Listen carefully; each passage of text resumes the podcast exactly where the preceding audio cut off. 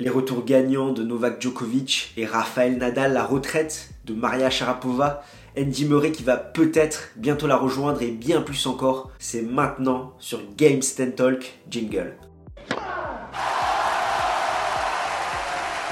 Tu es nouveau sur cette chaîne? Pour ne rien manquer de l'actualité tennis, abonne-toi et active les notifications en cliquant sur la petite cloche. Le contenu te plaît? Fais-le nous savoir en mettant un pouce bleu. De plus, si tu souhaites prolonger l'échange, tu peux nous suivre sur tous nos réseaux sociaux et rejoindre notre Discord. On commence tout de suite avec la TP 500 de Dubaï où Novak Djokovic s'est imposé en 2-7, 6-3, 6-4 contre Stefanos Tsitsipas. Troisième titre en 2020 pour le Serbe après l'ATP Cup et l'Open d'Australie. Invaincu en 2020, il est sur une série de 18 victoires consécutives. Cinquième titre à Dubaï également. Autant dire que la vie est belle pour le natif de Belgrade. Cela dit, la finale a été assez étrange. On a eu Novak Djokovic qui a été brillant sur quelques jeux qui ont fait la différence.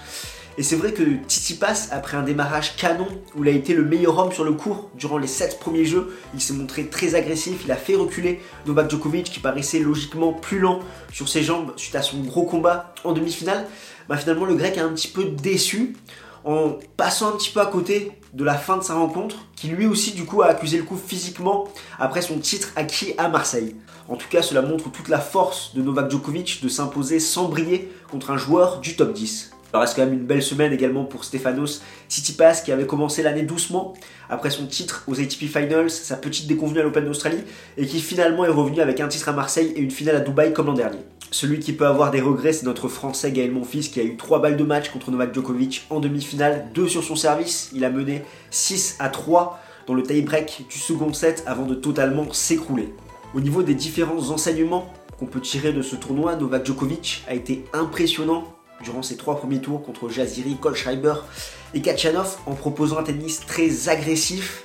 Il s'est montré vraiment très bon sur un tennis en 2-3 coups de raquette où tout part de l'amélioration qu'il a pu faire au service. Et là, il a rajouté quelque chose, une arme supplémentaire dans son schéma tactique, l'amorti, qui a vraiment fait des ravages cette semaine. Et ça peut être un coup intéressant, notamment sur terre battue, pour des rencontres potentielles contre Rafael Nadal, sachant que l'Espagnol se tient très loin derrière sa ligne, notamment à la relance. Cependant, c'est un constat que l'on peut faire depuis son retour au plus haut niveau et c'est tout à fait logique avec l'âge vieillissant, c'est que Novak Djokovic n'est plus autant dominateur dans les longs rallyes, il peut plus rapidement aller à la faute, ou au contraire plus rapidement se fatiguer. C'est exactement ce qu'on a vu contre Gaël Monfils durant un set et demi où le français n'a pas peur des amortis. Tu lui fais un amorti, deux amortis, tu sais que ça va forcément revenir.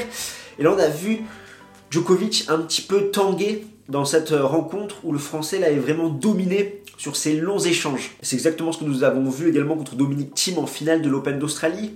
Ce qui fait que tout comme Rafael Nadal, Novak Djokovic a adapté son jeu se montrant beaucoup plus tranchant sur un tennis offensif, agressif en 2-3 coups de raquette, mais il a lâché un petit peu de l'est sur son tennis défensif où il est moins dominateur dans les longs échanges. Et justement, cela sera intéressant à surveiller sur des surfaces un petit peu plus lentes avec un rebond plus haut, comme Indian Wells par exemple, pour voir comment il va encaisser tout cela.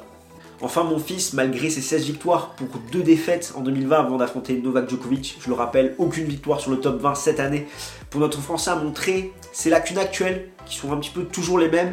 Le français, bien que monstrueux défensivement, ne peut pas tenir sur la durée avec un tel style de jeu en se mettant 3 mètres derrière sa ligne. On l'a vu au bout d'un set et demi, il était totalement cuit contre Novak Djokovic. On passe tout de suite à Acapulco où Rafael Nadal s'est imposé en 2-7 également contre Tyler Fritz. 6-3, 6-2. L'américain aurait pu s'inspirer de ce qu'a fait Sam Querrey en 2017 et cela ne fut pas le cas. Et la logique a été respectée. Nadal s'est imposé sans souci. Fritz qui est un petit peu le profil américain avec un gros service et un gros coup droit, a quand même un petit peu plus de régularité côté revers, malgré un jeu de jambes défaillant. L'Espagnol a parfaitement su en profiter, et également le gêner avec quelques slices. C'est le troisième titre à Acapulco pour Nadal. Il rejoint David Ferrer. Ce sont les deux seuls joueurs à avoir gagné Acapulco sur terre et sur dur. 85e titre de sa carrière. C'est d'ailleurs la première fois depuis 2014 que Rafael Nadal abordera la saison sur terre battue avec au moins un titre sur dur. En 2014, c'était Doha. Et mine de rien, l'Espagnol reste quand même sur trois titres sur dur depuis son sacre à Roland Garros. Un titre à l'Open du Canada, un titre à l'US Open et maintenant un titre à Acapulco. Et pour la 17e fois consécutive, l'Espagnol vient de gagner au moins un titre cette saison.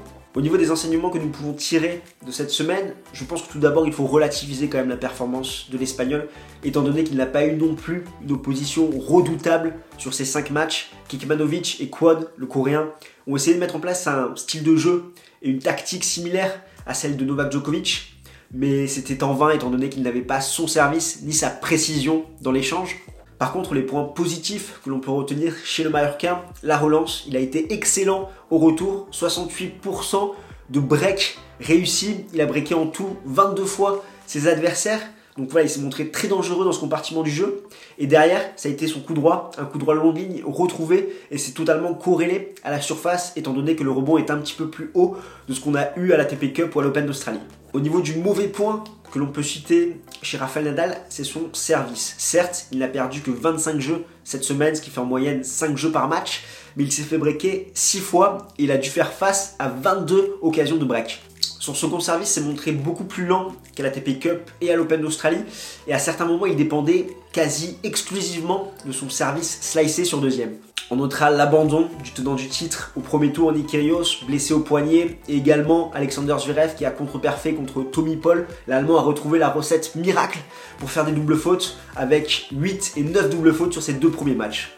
Enfin, dernier tournoi de la semaine, Santiago, la TP 250, qui verra s'affronter en finale le Brésilien Seibod Wild contre Casper Ruud. Le Brésilien est le second joueur né en 2000 à disputer une finale sur le circuit principal il est d'ailleurs le premier joueur brésilien à disputer une finale tout court sur le circuit depuis euh, Thomas Bellucci à Houston en 2017. Du côté des dames, on notera le sacre d'Heather Watson à Acapulco, son quatrième sacre en carrière, le premier depuis 2016. Également celui de Sabalenka à Doha contre Petra Kvitova en 2-7, sixième sacre pour la Biélorusse. C'était la grosse nouvelle de la semaine, la retraite de Maria Sharapova à 32 ans. Certains ne retiendront que ses cris je parle bien évidemment sur un cours de tennis, mais on pourra également retenir sa précocité incroyable. Je rappelle qu'à 17 ans, elle a triomphé à Wimbledon 2004. Elle a ainsi gagné 5 grands chelems, un Open d'Australie, deux Roland Garros, un Wimbledon et un US Open. Et surtout le 7 mars 2016, elle annonce avoir été contrôlée positive au Meldonium lors de l'Open d'Australie 2016, ce qui fait qu'elle a eu une suspension de 15 mois et elle ne s'en est jamais remis. Comme je vous le disais en introduction, est-ce que Andy Murray va la rejoindre étant donné que le Britannique réfléchit à une nouvelle opération pour la hanche Il va se tester là à la fin du mois de mars pour voir ce qu'il en est et il est prêt à faire une nouvelle opération si les sensations ne sont toujours pas là, ce qui fait qu'il louperait Wimbledon et les Jeux Olympiques. En tout cas, voilà ce qu'on pouvait dire pour cette semaine tennis. N'hésite pas dans les commentaires à nous dire ce que toi tu as pensé de ces différents tournois. Nous, on se retrouve très très vite, notamment Indian Wells, avec un live le vendredi 13 mars à 20h. Donc coche cette case sur ton agenda pour venir débattre un petit peu de ce qui s'est passé en début d'année, également du tirage au sort du premier Masters 1000 de l'année. Et n'oublie pas, tu peux toujours tenter de gagner un abonnement d'un an au trimestriel Courts. Pour ça, je te renvoie à la vidéo qui présente cette super revue tennis. Tu as jusqu'au 6 mars, 18h. En attendant, porte-toi bien et moi je te dis à la prochaine. Ciao ciao tout le monde